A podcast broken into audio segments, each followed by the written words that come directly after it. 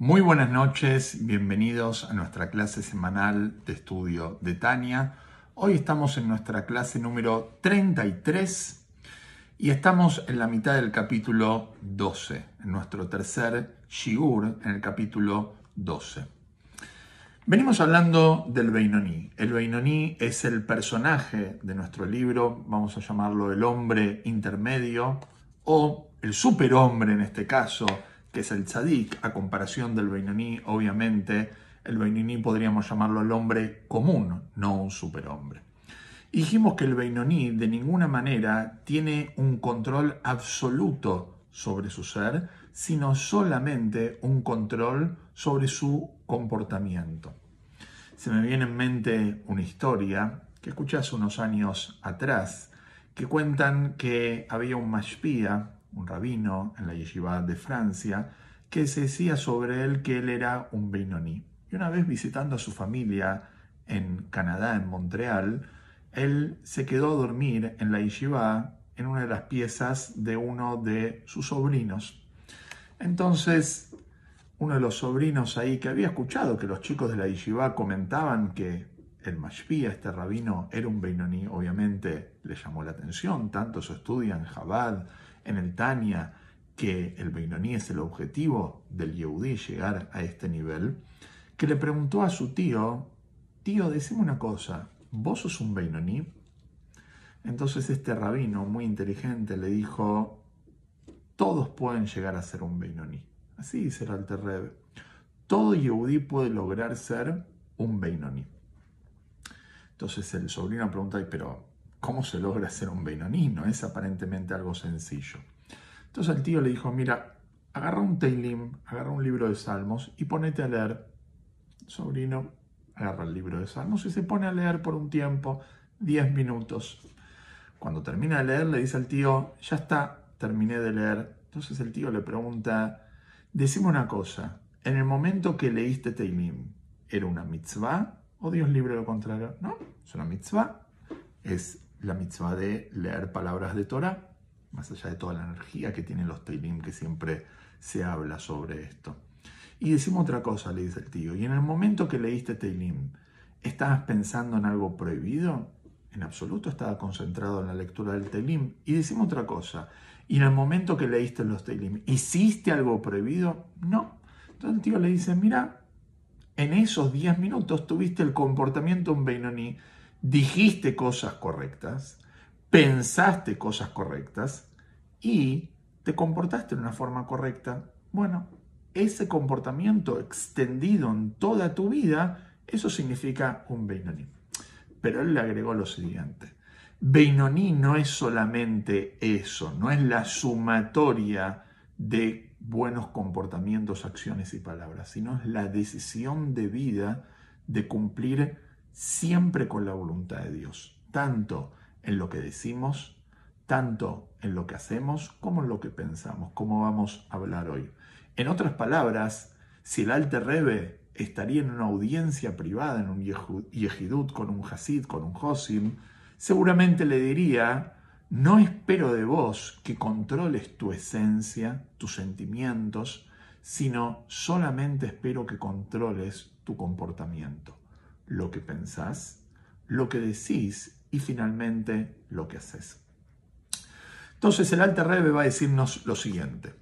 Si el Beinoní tiene un comportamiento como un tzadik, ¿por qué no es un tzadik?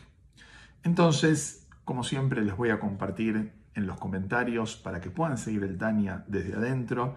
Estamos en el renglón que dice sin embargo. Y es así como empieza nuestra clase de hoy. Y dice así. Sin embargo, pese a que el deseo del alma divina controla los anhelos del alma animal, despierta en su corazón e impide su expresión práctica, el Beinoní no es considerado en absoluto un tzadik a pesar de que el Beinoní tiene un control total de lo que piensa, de lo que habla y finalmente de lo que hace, porque obviamente todo lo que hacemos seguramente lo pensamos antes y seguramente lo inflamos por medio de las palabras, como siempre cuento de que cuando la gente se pelea, no empieza peleándose, primero lo piensa tiene un pensamiento y un sentimiento de bronca y odio hacia su prójimo. Después la pelea empieza con insultos, con palabras y finalmente se terminan peleando con sus manos, con su cuerpo. El Beinoní, a pesar que tiene un comportamiento total en el pensamiento, palabra y acción, no es un tzadik en absoluto. No es solamente ni un tzadik betoblo, como hablamos en clases anteriores, el tzadik completo, el tzadik gamur, sino tampoco no es ni un tzadik shein gamur, no es ni un tzadik incompleto. Continúa el dice así, porque este dominio que la luz del alma divina tiene sobre la oscuridad y la necedad de la clipá, del alma animal, que es automáticamente desplazada, se limita, acá está la clave, escuchen esto, se limita a las tres vestimentas del alma divina previamente mencionadas. El Beinoní tiene un control de las vestimentas del alma. ¿Cuál es la diferencia entre las vestimentas y decir que tiene un control sobre la esencia, que el Beinoní no lo tiene? Las vestimentas, así como la ropa de una persona, uno la puede cambiar. Hoy viste así, mañana viste así. Hoy uno tiene un pensamiento de una forma, mañana lo cambia. No es la esencia del hombre, no es la esencia de la persona. La vestimenta es algo que uno cambia. Por eso, de alguna forma, lo que el Alter Rebbe nos quiere enseñar, que lo que Dios espera de nosotros es algo alcanzable. No nos está pidiendo que cambiemos nuestra esencia. Ojalá lo podríamos cambiar, pero no está necesariamente en nuestras manos. Lo que nosotros sí podemos cambiar es nuestro comportamiento, que incluye no solamente lo actitudinal, sino aún también la palabra y hasta en un nivel el pensamiento. Como siempre decimos, yo le puedo pedir a una persona que se comporte de una forma. Yo le puedo pedir a una persona que hable de una forma. Hasta yo le puedo pedir a una persona que piense de una forma. Pero no le puedo pedir a una persona un sentimiento. No puedo decir a una persona, ahora quiero que me quieras. Le puedo decir, ahora quiero que te vistas así. Ahora quiero que atiendas el teléfono de esta forma. Pero que ahora ames a la empresa. Eso, eso puede ser Walmart en lo teórico que intenta con sus empleados que amen a su empresa. Pero dudo que pueda lograr un cambio real en el sentimiento de la gente para charlarlo en otra oportunidad. El Beinoní tiene un dominio sí sobre sus vestimentas, pero la esencia y el ser del alma divina, dice el Alter no dominan la esencia y el ser del alma animal que se deriva de la clipa. El alma animal que tiene que ver con lo interno de la persona, con una fuerza que tiene que ver con la parte mucho más interna que las vestimentas, el Beinoní no lo puede dominar eso. Por lo menos no está a su alcance en forma cercana a él. Y el tzadik sí tiene un dominio. El tzadik tiene un dominio no solamente sobre las vestimentas, porque el tzadik obviamente también incluye las ventajas de ser un Beinoní, sino que el tzadik también tiene un dominio sobre su parte interna, sobre lo que se dice segel y midot, intelecto y emociones. El tzadik es un hombre que es dueño de todo su ser. Por eso es el superhombre, obviamente.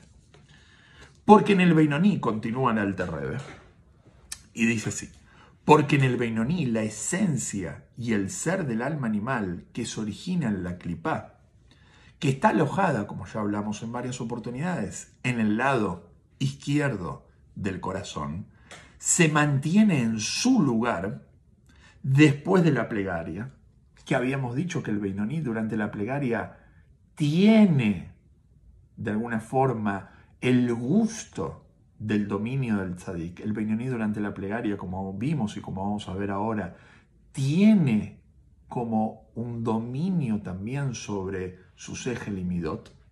Ahora vamos a entrar en detalle con esto. Cuando el ardiente amor a Dios ya no se encuentra en un estado revelado en el lado derecho de su corazón, después de la plegaria, después de la tefila, sino que su corazón está revestido internamente por un amor oculto, aquel amor que es natural al alma divina, como se explicará más adelante. En el capítulo 18 Lo vamos a explicar, obviamente, el Alter cuando escribe el Tania ya sabe lo que él va a contar más adelante, como contamos en las primeras clases, que el Tania realmente es un compendio y una compilación de audiencias privadas entre el Alter Rebbe y su Hasidim. En el capítulo 18, el Alter Rebbe va a explicar que hay dos tipos de amores. Existe lo que se llama el amor elaborado por intermedio de la meditación previo y durante la tefila, y existe lo que se llama el amor natural. Todo Yehudi siempre tiene un amor natural hacia Dios. ¿Vieron como la famosa canción Anachnu Maminim Maminim, nosotros somos creyentes, hijos de creyentes? ¿Qué significa eso? En el ADN de todo Yehudi está la naturaleza de creer en Dios. Ah, hay Yehudim que no creen en Hashem. No es que no creen en Hashem. Lo que ellos piensan que es Hashem, en eso no creen. Pero su definición de Hashem realmente no es la verdadera definición del Todopoderoso. Si este Yehudí tendría el conocimiento real de Hashem, ¿qué significa? Por lo menos en la mente humana comprensible, sí creerían en ese Dios. Como hay un dicho que una vez un rebe le dijo a un Hasid, en ese Dios que vos no crees, yo tampoco creo. Pero en el Dios que vos no conoces, en ese yo sí creo y te quiero enseñar para compartir con vos realmente la esencia de Hashem. Y ahí vas a creer. Entonces, el amor natural, de la misma forma que la fe, la emuná en un yudí, es algo que viene en el ADN, en la fibra de todo yudí. Circunstancialmente puede estar oculto y se lo puede revelar, como vamos a ver más adelante, por diferentes situaciones de la vida. Sin embargo, hay un amor que es un amor elaborado, que es el amor que se genera principalmente por la meditación. Y ese amor es el amor que se logra por intermedio del itbonenut previo a la tefilá y durante la tefilá con las buenas decisiones, bajando esos conceptos a la práctica. Y ahora vamos a entender por qué en Hasidut, en la vida hasídica, en la vida de un Hosid particularmente, quien sigue las enseñanzas de los Rebeim de Hasidut Chabad, es tan importante el servicio de la tefilá. La tefilá no es simplemente pedirle a Dios algo que necesito. Eso es obviamente parte de la tefilá. Pero la esencia de la tefilá no tiene que ver con el pedido. La esencia de la tefilá es el momento donde me conecto con mi creador.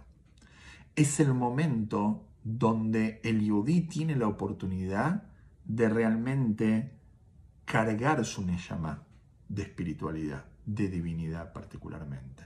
Y eso no es automático, porque uno puede hacer tefilá, y así como hizo tefilá, terminó la tefilá y terminó lo que hizo. Dijo palabras, que no, no está mal, pero no es eso lo que es tefilá bajo las enseñanzas hasídicas. Tefilá viene en la palabra, como dice la Mishnah, atofel kligeres, el que conecta un recipiente, el que une. El momento de la tefilá es el momento de unión de mi alma con su fuente. Es el momento donde vieron a la noche antes de irse a dormir que uno pone a cargar el celular para que al otro día de alguna forma pueda usarlo. La tefilá es el momento donde uno carga la Neyama. Y para cargar la Neyama hay que prepararse para eso. No es automático. Hay que estudiar Hasidut previamente, que Hasidut habla sobre nuestra esencia, sobre nuestra Neyama y hay que en la tefilá pensar estos conceptos estudiados y bajarlos en buenas decisiones. Y por eso los Hasidim, previo a la tefilá, nos tomamos un tiempo de itbonenut, un tiempo de meditación. Pero no es una meditación abstracta, sino es una meditación para bajarlo en lo concreto. Es verdad, como vamos a ver ahora, que después de la tefilá, en el caso del Beinoní, se va este sentimiento de dominio de su intelecto y emociones y pasa a ser como era antes. Pero sin duda, esto le sirve al Beinoní como empujón para todo el día. Hay una historia famosa con el quinto rebe de Lubavitch, el rebe Shalom Dober de Lubavitch, el rebe Rashab, que cuando él tenía nueve años y medio, tenía charlas muy interesantes con su hermano mayor, Dalmenaron, y el hermano una vez le hizo una pregunta al rebe Rashab, que era un niño obviamente, era el hijo del cuarto rebe de Lubavitch, el rebe Marash, los dos eran hijos. Entonces Dalmenaron le pregunta a su hermano menor, te hago una pregunta, ¿por qué en el Modeani decimos Modeani lefaneja, melechai bekayam, shehezarta binishmati, y ahí hay un punto donde dice binishmati behembla, raba emunateja. Después de la palabra behembla hay un punto, hay una puntuación que en el texto a nivel sintaxis no debería estar ahí. Entonces Dalmenaron le pregunta al Rebe Rashab, ¿para qué está ese punto ahí? Entonces el Rebe Rashab le dice, ese punto está ahí porque ese es el punto que hay que llevarlo y extenderlo durante toda la tefila. ¿Qué es ese punto? ese apunto es el amor, el calor, el fuego que uno logra en la tefilá, que tiene que lograr extenderlo. Antes de la tefilá está todavía no extenso, está como oculto de alguna forma, está un punto ahí descolocado en el Modeani porque cuando uno se levanta todavía no tiene desarrollado ese amor en forma revelada. Por eso está este punto ahí descolocado, le dice el Rebbe con nueve años y medio. Sin embargo, si prestas atención, en lo que es el momento cumbre de la tefilá, en las brajot previas al Shema, también utiliza la palabra bejemblá, el mismo concepto, pero ahí ya no está el punto, porque ahí ya está extenso ese punto, ese punto ya está desarrollado. Este maíz se lo contó su hijo, el Friedrich Rebe, el hijo del Rebe Rashab. Seguimos leyendo, entonces dice así. Entonces, luego de la plegaria, luego de la tefilá, en el caso del Beinoní, es posible que la necedad del necio malvado, del Yetzerará, del alma animal, se revele en el lado izquierdo del corazón, apeteciendo todas las cuestiones físicas de este mundo, ya sean permitidas o prohibida a Dios libre. Como si jamás, esto es muy fuerte, como si jamás hubiera orado. El Beinoní, después de la tefilá, realmente no necesariamente desea cosas prohibidas. Lo que él normalmente desea son cosas permitidas, pero no porque son permitidas son necesarias, como hay un dicho en el Ayom Yom que dice, lo que está permitido, lo que está prohibido está prohibido. Y lo que está permitido no necesariamente hay que hacerlo. Mashe asur, meyutar en hebreo. ¿Qué significa? No porque sea callar lo tengo que comer. A veces algo callar no es necesario consumirlo. Tiene que ver con un deseo del alma animal. Entonces, en el caso de Menoní, no, obviamente él no desea algo prohibido pero lo permitido que él sí desea por taibe, por deseo, vamos a decir, para alimentar su propio ego, él lo desea no en pos de Abodat Hashem, del servicio a Dios, sino que él lo desea en pos de su propio beneficio. Y eso no es correcto, aún en el caso de Benoni. Entonces vas a preguntar, ¿qué sentido entonces tuvo toda la tefila? Entonces la respuesta es que realmente si él no hubiera hecho tefilá, directamente estaría en lo prohibido.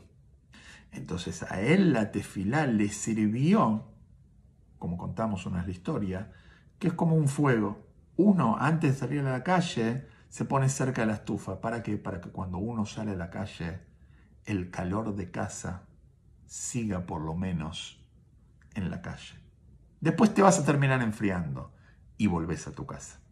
La tefilá es ese momento donde estás cerca del fuego. Y cuando termina la tefilá, mantenés ese calor. Y cuando te estás enfriando, otra vez te vuelves a conectar con la tefilá. Bien, solo que en el caso, dice el Alter Rebbe, solo que en el caso de un deseo por un asunto prohibido, no se le ocurre cometer la transgresión en la práctica. Dios libre. No es que él quiere en la práctica se lo prohíbe. Una escuché un ejemplo muy lindo. Dice, es como una persona en Yom Kippur. Un yodí que cumple Yom Kippur también tiene hambre en Yom Kippur.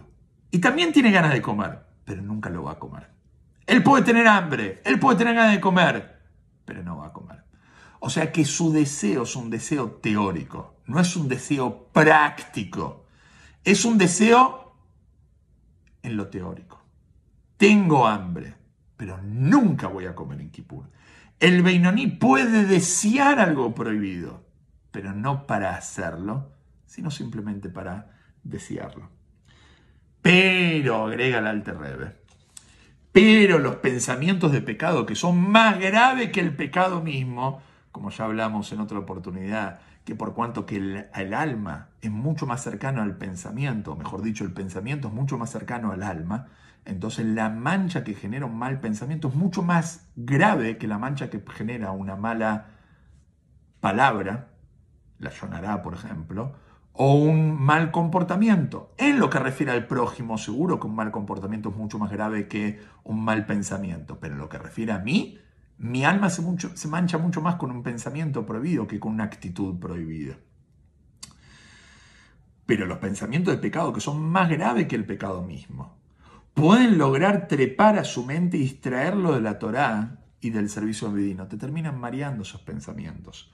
Como dicen nuestros jajamim, como dicen nuestros sabios, hay tres pecados tan difíciles de evitar ¿eh? que ningún hombre se salva de pecar con ellos diariamente. Nadie se salva, por lo menos un Benoní, la gente común, no se salva de estos tres pecados. ¿Cuáles son? Pensamientos de pecado, pensamientos pecaminosos, falta de concentración en la tefilá y la difamación.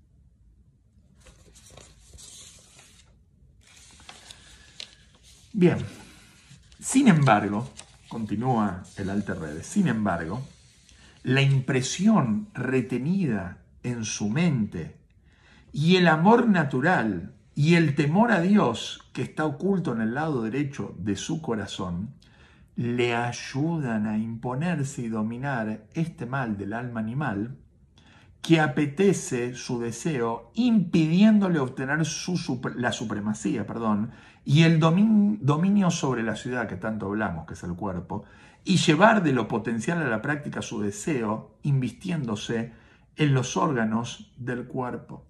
¿Por qué? Porque él viene con el empuje de la tefilá. Aunque ahora terminó la tefilá, él viene con el empuje había un mashpia en Lubavitch, falleció muy joven, se llamaba Reb Shilem, Reb Shilem Kuratin. Era una persona excepcional, una persona que hay muchas historias que ya les voy a contar en otra oportunidad. Que él dijo así, le dijo a los Bajurim, a los Bohrim, en la yeshiva en Lubavitch, era un Josit el Rebbe Rashab, él dijo así, que los años de estudio en la yeshiva son como la tefila. Cuando una persona termina la yeshiva, forma una familia, es verdad que sale al mundo, es verdad que se enfría, pero esos momentos que él vivió en la yeshiva lo renuevan constantemente y le dan la fuerza para superar todos los desafíos. Lo que uno aprende en la yeshiva lo vive toda la vida. Por eso es tan importante que todo Yehudí, tanto hombre como mujer, tengan la oportunidad de dedicar un tiempo en su vida, ojalá que un año por lo menos, a estudiar en una yeshiva.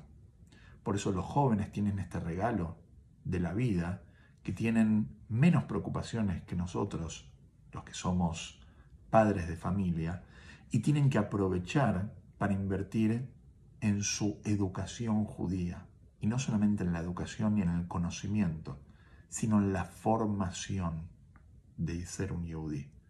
Porque ser un yudí no es adquirir un conocimiento como uno lo puede adquirir en una universidad, porque si no para eso uno iría a estudiar estudios judaicos a una universidad judía. Existe lo que es información y existe lo que es formación. En la yeshivot no solamente uno adquiere información, sino que principalmente uno adquiere formación de Yehudi. Por eso muy importante que tanto nosotros y nuestros hijos puedan tener esa oportunidad de estudiar en una yeshiva. Y nunca es tarde, nunca es tarde. Entonces Reb Shilem decía que de la misma forma que la yeshiva tiene influencia para toda la vida, la tefilá tiene influencia para todo el día. Uno empieza el día con Kodesh, uno empieza el día con santidad, uno no empieza el día leyendo las noticias, uno no empieza el día ocupándose de los negocios, uno se levanta en la mañana y las primeras horas del día hay que dedicarla a lo más importante de la vida, a mi esencia, a mi neyamá, a mi identidad. Me levanto, estudio Hasidut. Termino, hago tefila con Minyan. Después de la tefila con Minyan, estudio Torah un poco. Y recién después de eso, voy a mis responsabilidades laborales. Y ahí es cuando viene la braja. Porque tengo el norte bien claro. Esto es lo que decía Shilon Kuratin. Si Dios quiere, vamos a continuar con este hermoso capítulo, el capítulo 12, en nuestro próximo encuentro. Así que tengamos Shabuatov, tenemos mucho material para trabajar, tenemos mucha tefilá para hacer y para vivir y para reconectarnos con lo que somos. Somos nuestra identidad, nuestra alma divina. Así que muy buenas noches, Lejaim, que tengamos una excelente semana.